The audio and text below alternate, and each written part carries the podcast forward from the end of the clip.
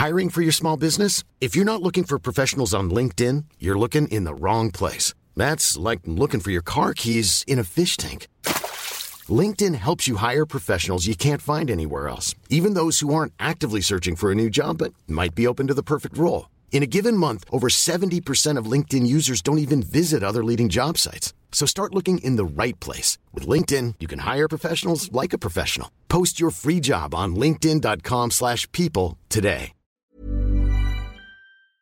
Salut les amis, c'est Sofiane. On se retrouve pour un nouvel épisode du podcast. C'est en forgeant qu'on devient forgeron et c'est en galérant qu'on devient humoriste. Voici Galère d'humoriste avec aujourd'hui Clem. Salut Clem, comment tu vas? Salut, bah ça va et toi? Ça va super, merci et merci d'avoir accepté l'invitation.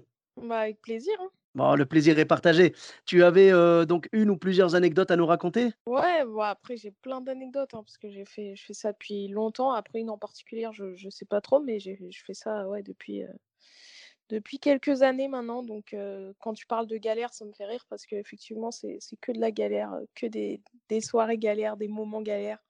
Euh, après, il y a aussi beaucoup de bons moments et tout ce qui fait qu'on tient sur la durée, mais, euh, mais effectivement en termes de galère, on est on est gâté, on va dire.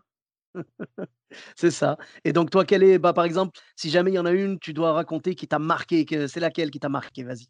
Moi, un truc qui m'a marqué, c'est plus une anecdote euh, négative, on va dire, mais en même temps, ça m'a, ça m'a donné des, des petites leçons, tu sais. C'est, euh, moi, à la base, j'ai commencé le- ce métier-là, j'ai voulu m'engager dans ce métier-là parce que je suis partie voir euh, Gad Elmaleh en spectacle, tu vois. Mhm. Et quand j'ai vu ça, je me suis dit, waouh, moi aussi, je veux faire ça. En fait, c'est un métier, je veux faire rire les gens et tout.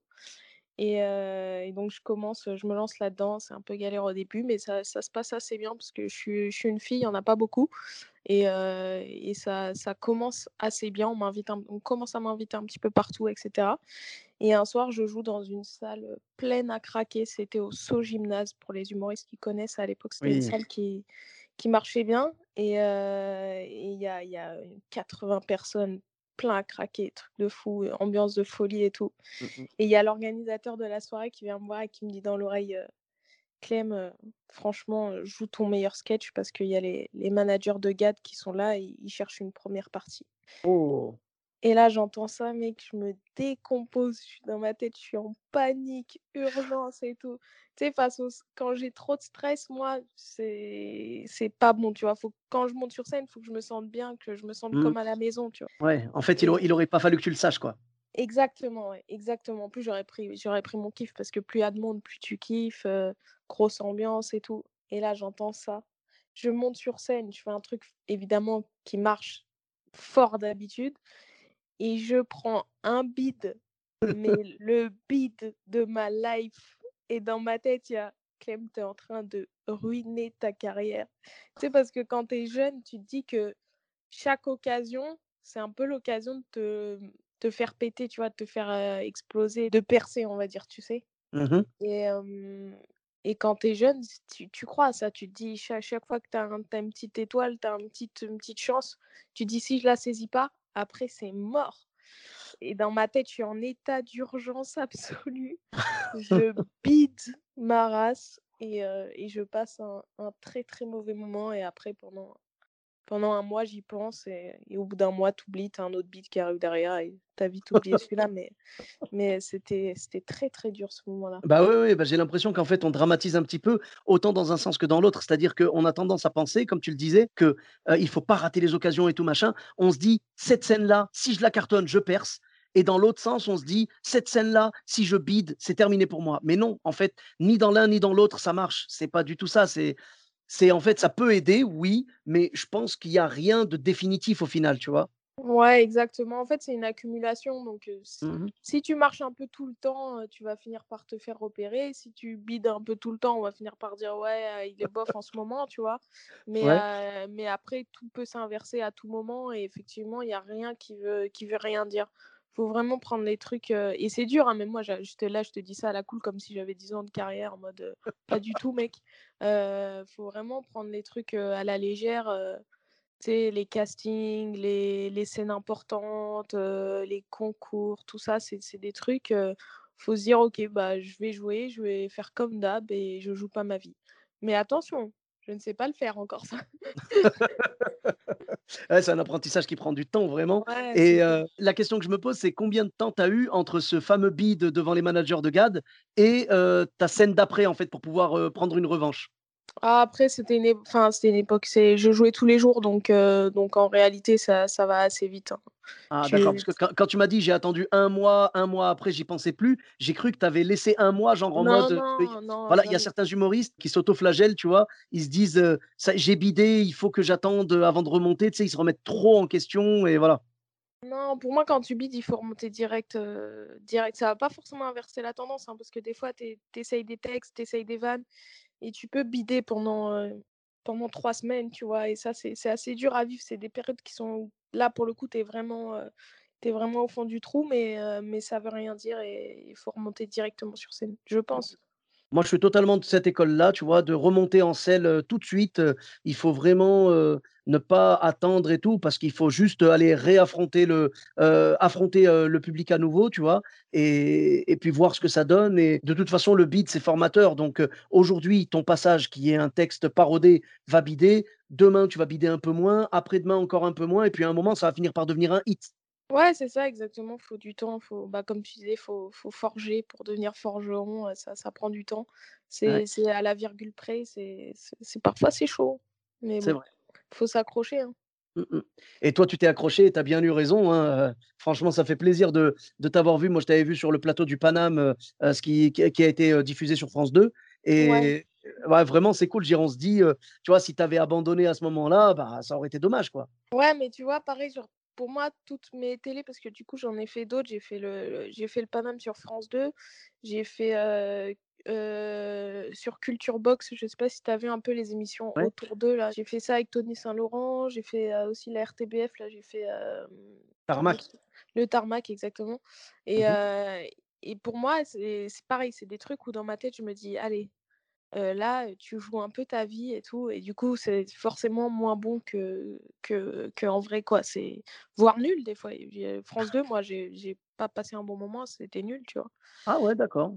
Ouais, c'était il y a rien qui se passe comme tu as envie que ça se passe et ce qui fait que les mecs qui sont très bons, qui ont beaucoup d'expérience, des des mecs qui sont très forts comme, comme des mecs qui étaient avec moi, hein, comme Redouane, des des mecs qui ont qui ont vraiment de l'expérience, qui quand ils ils ont ces ces moments-là où il faut tout donner ou en entre guillemets «ces moments importants» et bah, ils vont être pareils que si c'était une scène dans une cave, tu vois? Ils vont avoir la même détente et cette détente-là, pour moi, elle est super dure à trouver et quand il y a des caméras, encore plus, tu vois?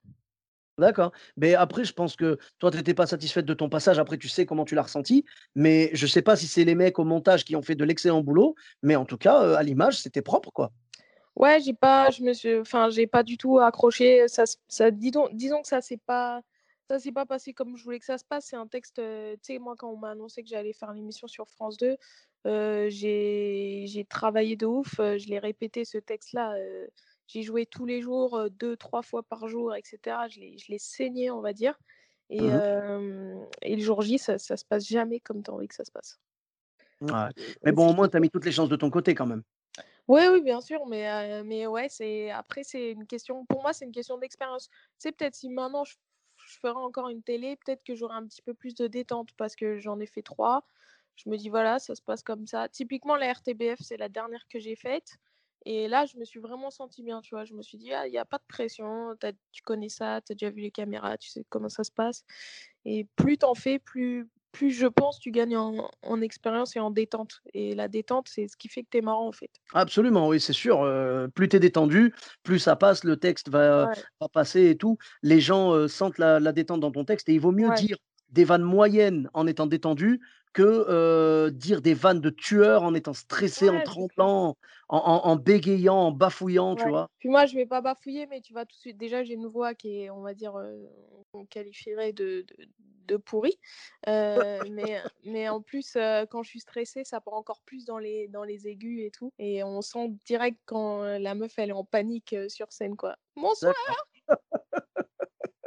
Ah mais faut faut que tu en joues de ça après, tu fais des vannes dessus, sur ta voix, Ouais, mais tu sais tu tu as sais, déjà des vannes, voilà. Tu sais, j'en avais à une époque, j'en faisais beaucoup et tout, mais il y a tellement de meufs qui font des vannes sur leur voix Au bout d'un moment, j'ai dit: «Allez stop, je laisse, ça, c'est dans la boîte à vannes qu'on fera plus parce que, parce que c'est trop utilisé, c'est trop trop facile, trop classique»? D'accord et et donc ouais, à part, à part ces ces télés-là, du coup, il y a des endroits où tu as vraiment stressé? Genre, par exemple, pour des des grosses premières parties ou? Ouais, j'ai fait la première partie de Norman un jour, c'était au Paname, hein, mais pareil, j'étais stressée. J'ai fait la en fait, la meuf est nulle, quoi, tu? Elle est en fait, je suis marrante que quand je joue dans une cave, devant 3 personnes, tu?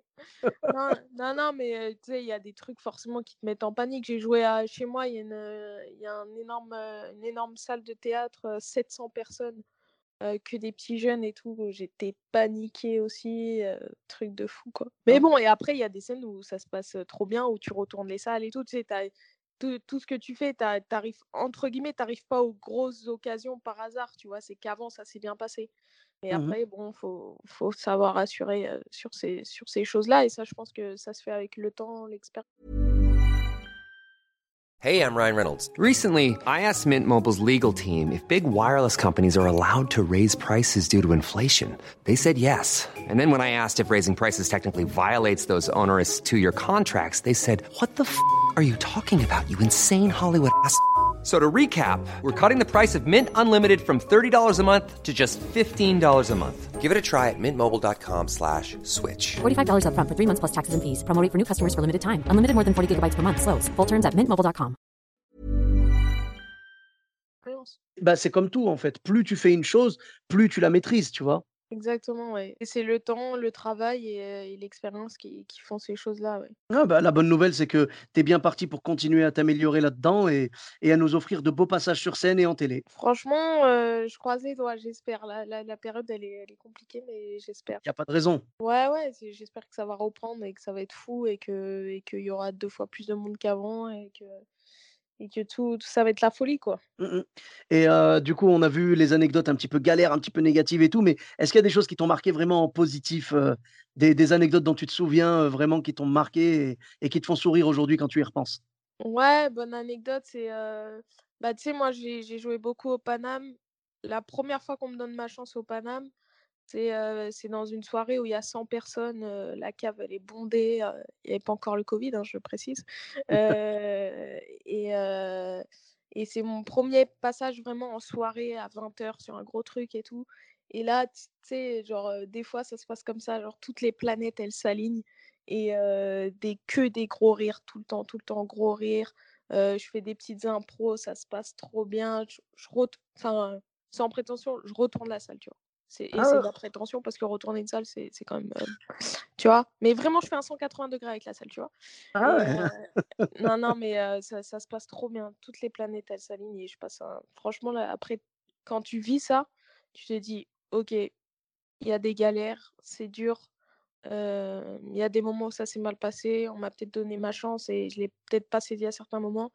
Mais quand tu vis ça, tu te dis: «Ça vaut le coup», tu vois? Ouais, bien sûr. On est obligé de de supporter les galères pour pouvoir pour pouvoir, récolter après les les bonnes scènes, quoi. Tu peux pas commencer que par du bon et avoir que du bon toute l'année et puis de toute façon, si tu avais que du bon, ça aurait aucune valeur, tu vois? Ouais, c'est ça, ça bah, ça te met voilà, sur un petit nuage, tu vois? c'est ça. Là, tu galères des fois, tu as mal, tu marches vraiment le chemin vers la maison, il est long et Ouais. des fois, tu kiffes, tu kiffes comme pas possible, quoi. Ouais, c'est un truc de ouf. Après pareil, je suis partie jouer, au Canada, à Montréal Ah génial! et ça, c'était, incroyable. Ah bah, moi, c'est un de mes rêves d'aller jouer à Montréal. J'ai eu quelques invités québécois. J'ai entendu beaucoup de bien de de, de de tout ça et vraiment, enfin, le le Québec et tout, c'est pour pour moi, c'est l'Amérique accessible, en fait. ouais, c'est ça et puis il y a un truc un peu mythique là-bas de stand-up et tout et quand tu te retrouves à jouer au Bordel Club ou ou quand tu te retrouves à jouer, heu, je sais pas, de devant plein de en fait, tu sais, c'est c'est vraiment une un autre univers, quoi. Tu es sur une autre planète et c'est c'est incroyable. Enfin, moi, j'ai surkiffé cette expérience pour te dire à quel point j'ai kiffé. C'est qu'à la fin, je me suis dit: «Et si je restais là-bas?» tu vois? Ah! Et après, tu as ce truc-là de: OK, tu vas rester là-bas, tu vas kiffer pendant un mois et puis l'herbe, elle est pas forcément plus verte ailleurs, tu vois? Donc faut essayer de faire ton trou à Paris, aussi, tu vois? Ouais, après, c'est sûr qu'il y a beaucoup de gens qui qui voudraient, bah, moi le premier, hein, tu vois, qui voudraient, habiter là-bas et tout, mais bon, on a des vies qui font que c'est pas possible, dans l'immédiat, on va dire, tu vois? Moi, j'ai toute ma famille ici, tout ça, c'est compliqué, Ouais, mais c'est vrai as les attaches, familiales tout. voilà, bah, moi j'ai des des attaches qui font que je peux pas bouger, je peux pas quitter la France, quoi et de toute façon, c'est pas mon but, je veux pas quitter la France, mais c'est vrai qu'aller vivre là-bas, ça aurait été génial au niveau stand-up. Mais le pays, la Ouais. France, j'y suis attaché, tu vois? Je suis né ici, j'ai grandi ici, heu, j'ai commencé le stand-up ici. J'aimerais bien aller pour le pour le kiff, aller jouer là-bas de temps en temps, mais par contre, ma base, ça restera la France. Ouais, c'est clair, mais là-bas, il y a un truc différent, c'est une culture du du travail, en fait, qui est qui est différente. Tu sais, je me posais là-bas, tu te poses dans un bar, tu tu vois des humoristes, heu heu, tu leur dis: «Salut, je viens de France, est-ce que vous pouvez m'aider un peu? Parce que je connais pas tous les termes, heu, je sais pas si ça va passer, heu, chez vous au niveau culturel et cetera». Tu sais, moi, je parle beaucoup de télé, Mmh. heu, koh-Lanta, tout ça, donc je savais pas si ça allait passer. Les mecs, ils me connaissaient peine, ils m'ont dit: «Vas-y, viens, on prend du temps, on s'assied avec toi, on on transforme tout ça, il y a pas de souci», c'est vraiment genre ils ils je ils m'ont accueilli de ouf et même le public, je trouve là-bas c'est des connaisseurs, hein, mais ils sont, ils sont incroyables. Ils sont vraiment, heu, c'est une expérience que j'oublierai jamais et que j'ai tellement dès que j'ai l'occasion, j'y retourne direct? Ouais, bah, je te je te le souhaite, hein. C'est vrai que le public de Montréal, public québécois en général, est très connaisseur au niveau de l'humour parce que là-bas, l'humour est enfin le stand-up en tout cas est très respecté. Ici en France, on a un petit problème, c'est que c'est toujours le théâtre, heu, plus conventionnel qui est mis en avant et le stand-up est un peu considéré comme un cousin pauvre, tu vois? Un parent ça commence à s'inverser pour moi. Ça commence à Ouais, s'inverser. ça commence, mais vraiment ça commence. Déjà rien que le fait que, heu, d'avoir le le Paname, Génération Paname et tout à la télé, tout ça, déjà, on apporte du stand-up d'une nouvelle génération, ça va, ça commence un peu à s'ouvrir, mais ouais, malheureusement, le le stand-up a souvent été considéré comme le parent pauvre du théâtre et on nous le fait ressentir des fois. Enfin, voilà, mais ça commence à s'ouvrir et la bonne nouvelle, c'est qu'on on est là pour, heu, assister à tout ça et pouvoir profiter de l'ouverture des gens et de leur faire découvrir, heu, nos univers, heu, qui sont totalement différents et et voilà, qui sont loin des clichés que souvent les gens ont sur le stand-up, quoi. Ouais, c'est ça, voilà, faut aller à l'encontre de tous les clichés il faut que faut montrer aux gens que que c'est c'est enfin, c'est un truc incroyable et et ça mérite d'être de plus en plus connu et ça pour moi, ça le devient, la la la tendance est vraiment en train de s'inverser. Mmh mh. Oui, bah, de toute façon, c'est comme ça que ça s'est passé aussi aux États-Unis et tout, heu, eux, ils ont juste, on va dire, allez, on va dire 30 ans d'avance sur nous, tu vois? Ils ont 30 ans d'avance sur nous, donc petit à petit, ça avance. Là, le le le stand-up est en train de d'avancer vers, vers vraiment vers son âge d'or, en fait. Même si on a eu quand même de belles années, avant le covid, tout ça, ça commençait vraiment à prendre. Mais je pense que là, on va être en plein essor du stand-up et après, ça va devenir normal, quoi. Ouais et puis aussi, il y a plein de comédie clubs qui sont qui sont nouveaux. Il y a plein de lieux qui ouvrent, avant tu en avais 1 ou 2 dans Paname, maintenant tu en as partout et heu et c'est pas plus mal, ça ça ouvre de la concurrence, ça ouvre, ça ouvre, ça fait découvrir, le stand-up à plein, plein de gens qui connaissaient pas du tout, tu vois? Et puis ça fait du temps de scène aux débutants, qui savent pas vraiment par où commencer, heu, là Exactement, moins ouais. voilà, là Même il y là il y a pas faire, ouais. Dans les open hein. mic, Ouais, ouais, les il y a les open mic du Fridge, du Barbès et tout, c'est vraiment intéressant pouvoir, aller jouer là-bas. Moi, quand j'ai commencé le stand-up, donc moi j'ai commencé à Bordeaux, quand j'ai commencé le stand-up, il y avait absolument rien. J'étais parti dans un théâtre, un petit café-théâtre qui n'existe plus maintenant. J'avais demandé, bah, c'est comme ça d'ailleurs que j'ai rencontré les humoristes du coin et qu'on s'est vraiment, heu, liés d'amitié et tout et j'ai demandé s'il y avait possibilité de faire des premières parties. C'était mes premières scènes, quoi, tu vois? ouais, c'est ça. Bah, ça marche Donc voilà, ça voilà, Ouais. mes 2 premières scènes, c'était une chicha et après la la chicha. Ah oui, j'ai commencé par du dur, tu vois? Ah ouais, c'est ça, tu étais vacciné après, tu pouvais faire Ah mais ils étaient franchement, ils étaient sympas. C'était pas les chichas, heu, c'était pas les chichas trop durs, ça va, ils étaient vraiment sympas. Heu, 1 passage, ça s'est bien passé. Deuxième passage, heu, c'était pas un bide, mais bon, c'était vraiment très moyen et puis après, heu, il y a eu des mois et des mois sans scène parce que le leur scène ouverte s'était arrêtée. J'ai écrit mon spectacle et puis j'ai été testé morceau par morceau en première partie de des copains dans ce café-théâtre. Après, j'ai joué moi-même et tout et puis petit à petit, on a ouvert notre scène ouverte qui s'appelle Le Voilà, donc voilà, c'est tous les jeudis et tout à Bordeaux. Et on, on, s'est fait ce petit laboratoire pour vraiment pouvoir jouer, se donner du temps de scène et tout. Mais c'était petit à petit. Aujourd'hui, quelqu'un qui commence, il peut jouer partout, vraiment partout. Alors que nous, quand on a commencé, tu vois, moi j'ai commencé en 2012, fin 2012 bah c'était c'était dur quoi. Ouais, au début ouais, c'est il y avait bah c'est simple, s'il y a un endroit qui te disait non, après c'était un peu un peu bloqué quoi, mais mais c'est vrai que maintenant il y a un endroit qui te dit non, tu dis bah pas de souci, je vais aller voir ailleurs. Mmh. et puis sinon pas de souci, je vais ouvrir mon propre lieu. puis il y a plein de bars qui sont friands de ça aussi, qui savent que ça ramène du monde et que ça fait rentrer de l'argent aussi. Donc donc ouais, il y a y a rien qui est bloqué maintenant. Il y a, y a pas un humoriste qui peut commencer et dire c'est difficile de commencer parce qu'on veut de moi nulle part. Non, maintenant tu peux jouer partout, tout le temps. C'est ça. Si on veut de toi nulle part, c'est que t'es pas marrant, c'est tout. Non, même si t'es pas marrant, c'est normal de pas être marrant au début, j'ai l'impression, mais je pense, mais faut pas être aussi sévère. non, mais c'était pour la vanne, hein, t'inquiète pas, bien évidemment. là, celui qui te parle, il n'a pas été marrant non plus pendant très longtemps et peut-être qu'il l'est toujours pas, tu vois, donc t'inquiète pas. Hein. Ouais, personne n'est marrant au début et. Ah, bien sûr. Et puis même aujourd'hui, regarde, tu as un hit, tu repars le lendemain sur un rodage de nouveaux sketchs, ben voilà, ce sera pas marrant, quoi. Ouais, exactement. Exactement. Et, et ouais, maintenant, on peut, on peut jouer partout, tout le temps. Donc ça, c'est ça, c'est aussi vraiment un, vrai avantage par rapport à avant, j'ai l'impression. Ouais, bah, c'est sûr qu'avant, ouais, il y avait pas la même culture. Aujourd'hui, ça commence à s'ouvrir, ça arrive à la télé parce que les gens se fient beaucoup à la télé, tu vois? Maintenant, c'est mis en avant, il y a des stand-uppers qui sont, un peu partout dans les médias et tout, donc c'est vraiment plus facile aujourd'hui pour les gens de nous identifier et puis ceux qui connaissent pas du tout le stand-up connaissent au moins minimum le Marrakech du rire et et là, ils vont te dire: «Ah ouais, c'est comme au Marrakech du rire et tout» et tu dis: «Oui, voilà, je prends un micro et je parle avec les gens directement». Ouais, voilà. Mmh. pour moi, c'est de plus en plus connu. Il y a n'y a pas trop de mal à, expliquer ça aux gens. et puis j'espère que ça le sera de plus en plus, on va dire. Ouais, ouais, bah, on espère. Hein. Et ben, merci beaucoup, Clem, pour ces, belles anecdotes et ces belles réflexions sur le stand-up. On espère que ça va aller de mieux en mieux et qu'on va avoir de plus en plus d'ouverture d'esprit des gens sur le stand-up et qui viendront nous découvrir, qu'ils auront une soif de, de nous découvrir. Et pour ça, justement, on peut te retrouver sur les réseaux sociaux Ouais, c'est ça exactement sur, tout un peu tous les réseaux, Clem Stand Up, tout attaché et je suis partout sur Instagram, sur TikTok, sur, Ouais, une page Facebook, Twitter, YouTube? Ouais, à chaque fois, c'est Clem Stand Up. Je crois que j'ai j'ai pas voulu compliquer la vie aux gens, donc ça doit être ça à chaque fois. Bon, bah, très bien. Écoute, je mettrai tous les liens. Je mettrai, du coup, si je trouve Facebook, Twitter, YouTube, Instagram et TikTok, il y a pas de souci. Je mettrai tous les liens dans la description. Merci beaucoup et pour ma part, vous me retrouvez sur tous les réseaux sociaux également, Sofiane Etaï, E de TAI, sur Facebook, Twitter, YouTube, Instagram et TikTok. N'hésitez pas à laisser 5 étoiles et un commentaire sur Apple Podcast et sur Podcast Addict. Je vous dis à très bientôt pour un nouvel épisode. Bis à tous, même à toi là-bas. Hey, it's Danny Pellegrino from Everything Iconic. Ready to upgrade your style game without blowing your budget? Check out Quince. They've got all the good stuff, shirts and polos, activewear and fine leather goods, all at 50 to 80% less than other high-end brands. And the best part? They're all about safe, ethical and responsible manufacturing. Get that luxury vibe without the luxury price tag. Hit up quince.com slash upgrade for free shipping and 365 day returns on your next order. That's quince.com slash upgrade.